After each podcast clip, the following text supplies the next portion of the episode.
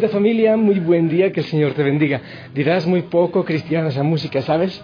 Hoy estamos celebrando la fiesta de San Pedro y de San Pablo. Es una fiesta que a mí me encanta, es maravillosa. Y precisamente, bueno, yo llevo aquí en Yarutí tres años y cada año he salido a, bailarle, a bailar, sí, con el pueblo, eh, danza folclórica.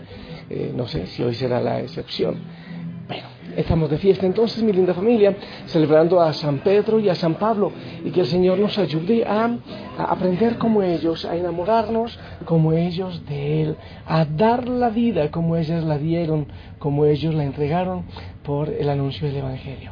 Eh, yo pido la fuerza del Espíritu que venga donde tú estás, que venga también en este lugar. Ahora sí, un poquito más suave, un poco más cristiano bueno, no es que la otra sea anticristiana, ¿verdad? Entonces vamos a, leer la palabra del Señor, que el Espíritu Santo venga sobre nosotros y nos eh, enseñe, nos indique qué es lo que debemos reflexionar en este día. Quiero compartirte la primera lectura de los Hechos de los Apóstoles, capítulo 12, del 1 al 11.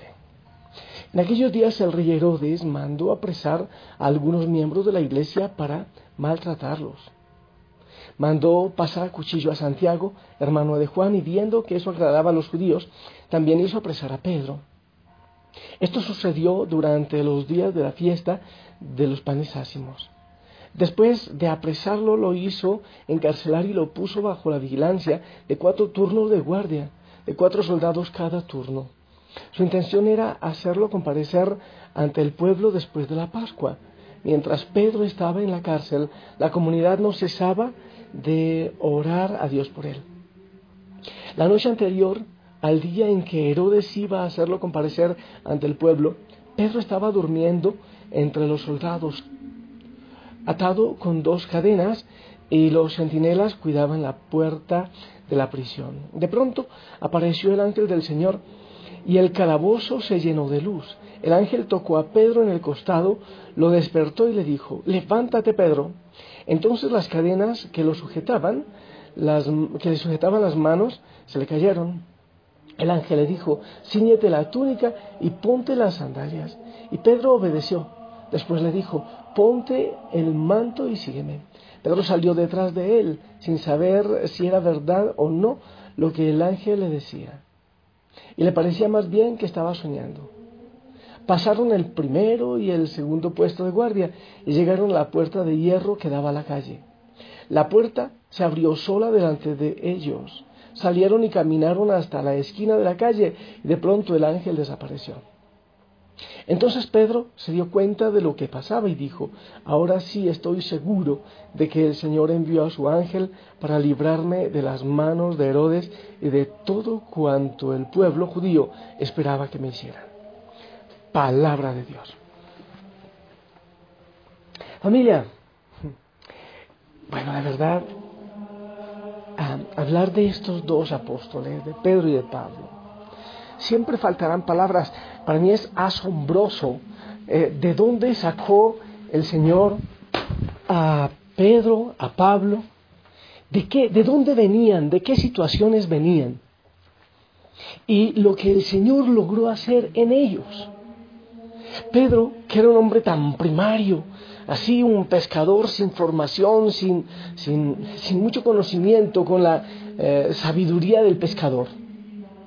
Y Pablo, alguien que perseguía a los cristianos, que perseguía a Jesús. Pero hasta dónde fueron y hasta dónde llevaron estos dos hombres el Evangelio es realmente inaudito. Lo que el Espíritu Santo hizo en ellos es inaudito. Lo que el Espíritu Santo puede hacer en una persona cuando la persona abre el corazón. Quiero que vayamos a la, palabra, que reflexionemos desde desde la, palabra. Herodes, ya lo he dicho muchas veces, Herodes era un, un payaso, no era rey, él, eh, bueno, había usurpado, mejor dicho, ni siquiera él, eh, sus antepasados, su papá, su abuelo, habían usurpado el reinado, el poder.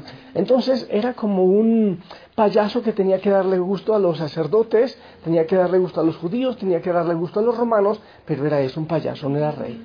Entonces él, por eso la palabra aquí dice que él pasó a cuchillo, mandó pasar a cuchillo a Santiago.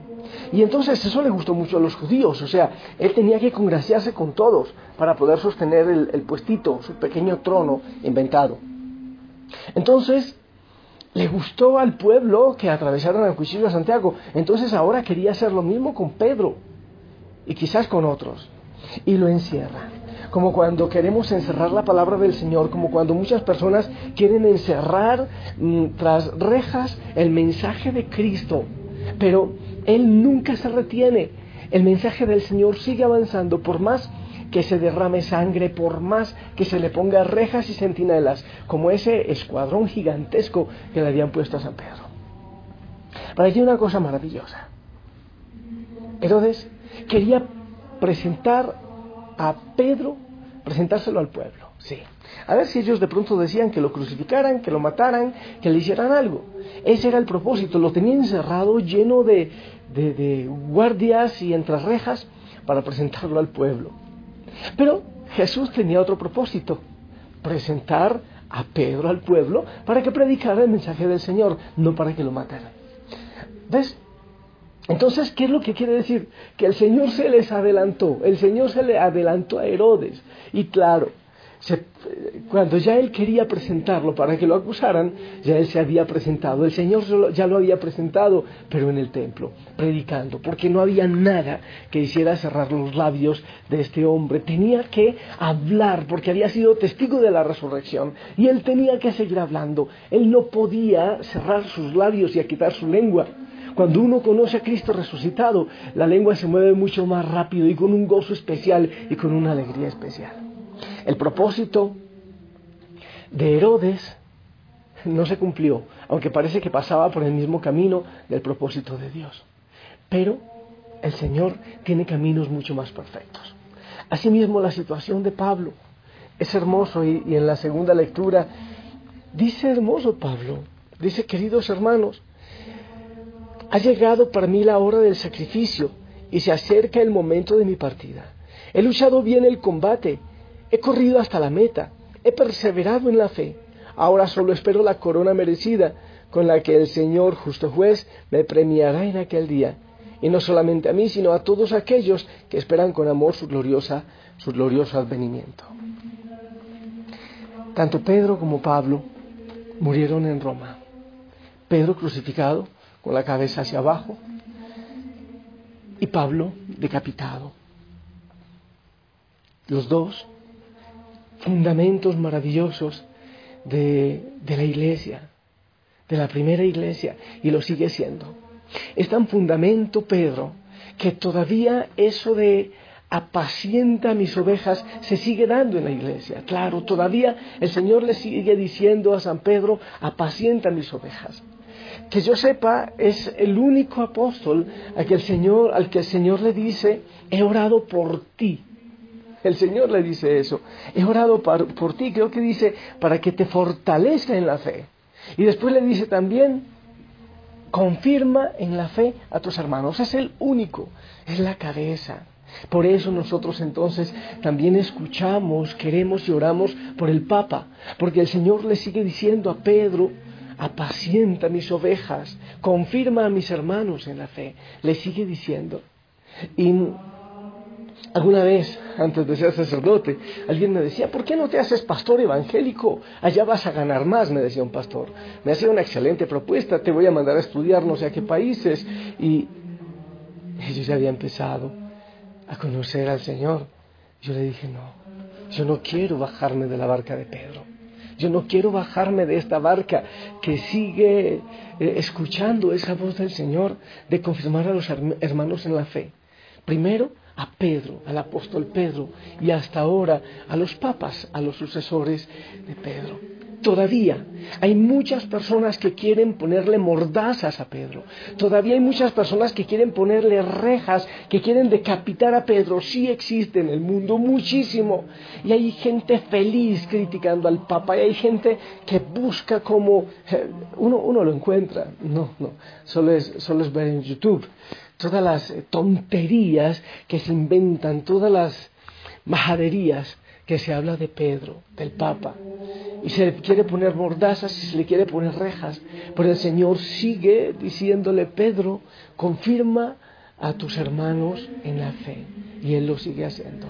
Es por eso que oramos todos los días por el Papa. Yo oro, pero con todo el corazón. Yo no sé, como que muchas veces, eh, incluso a gente de iglesia, se les olvida que el Espíritu Santo actúa en ella. Y entonces quieren tener un papa o quieren muchas veces tener obispos o sacerdotes solo al antojo. Se nos olvida que el Espíritu Santo tiene propósitos, los propósitos del Padre y trabaja sobre ellos. Así que es un día muy bonito para orar por la iglesia, es un día muy bonito para orar por el Papa, de manera especial este Pedro, este Papa, Francisco, que es tan atacado porque quiere que se viva el Evangelio, porque él sabe que aquí lo ha puesto el Señor en ese lugar, a volver al Evangelio, a acercarse a los pobres, a volver a los leprosos, a volver a los humildes y sencillos. Oremos por el Papa hoy y que el Señor nos dé la valentía de Pedro y de Pablo. Qué maravilla esa valentía, ese, esa manera. A Pablo le, le remataban con piedras, lo encarcelaban y él seguía predicando. Y cuando abría los ojos después de las palizas que le daban, volvía a seguir predicando. Y así era también Pedro. ¿Cómo será para vivir en ese amor tan loco, en la locura del amor por Cristo? Que Él nos regale esa locura. Pídele tú también. Señor, yo quiero vivir así. Oh, qué tristeza. Tantos cristianos que somos cristianos tibios y a medias. Yo le pido al Señor que mande cristianos así como Pedro y como Pablo. Que no nos dé miedo que ruede nuestra cabeza si es necesario. Que no busquemos los puestos, que no busquemos aquello que no nos acerca al Señor, sino que al, contrario, día tras día, le digamos al Señor, sí, yo te amo, yo te amo, Señor. Aunque muchas veces mis gestos y mis actitudes no lo demuestran, pero yo realmente te amo. Pedirle al Señor que nos dé esa, esa fuerza, si es necesario, para, muriendo, seguir predicando. Decirle a pesar de los pecadores que somos, te amo Señor. Con amor eterno te he amado.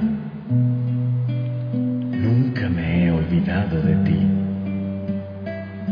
Es más fácil que una madre se olvide de sus hijos o que se muevan los montes yo existo para amarte, solo para amarte. La pregunta es, ¿tú me amas? Que si te amo, sí Señor, lo sabes cuánto te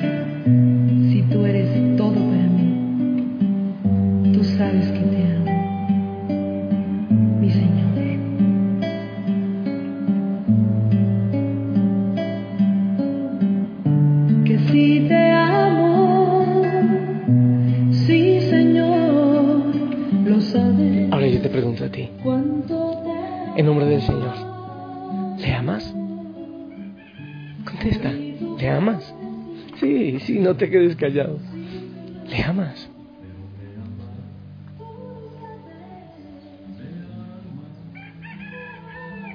Segunda pregunta. ¿Se nota que le amas? ¿Se nota? En tu rostro, en tu sonrisa, en tus sacrificios, en tu predicación. ¿Estarías dispuesto a la prisión, a entregar la vida? ¿Lo anuncias? Gracias Señor por Pedro y por Pablo. Danos muchos Pedro y Pablo. Bendice a nuestro Papa. Mi linda familia y pilas hoy con la adoración al Santísimo Pilas. Ojalá muchos puedan ir a estar un ratito con él. Qué hermoso es eso. Yo lo estaré. Yo te bendigo en el nombre del Padre, del Hijo y del Espíritu Santo. Amén.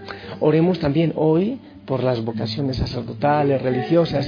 Hoy es un día eucarístico y esa es la intención de la familia Osana hoy. Las eh, vocaciones, los sacerdotes, en fin. Espero tu bendición.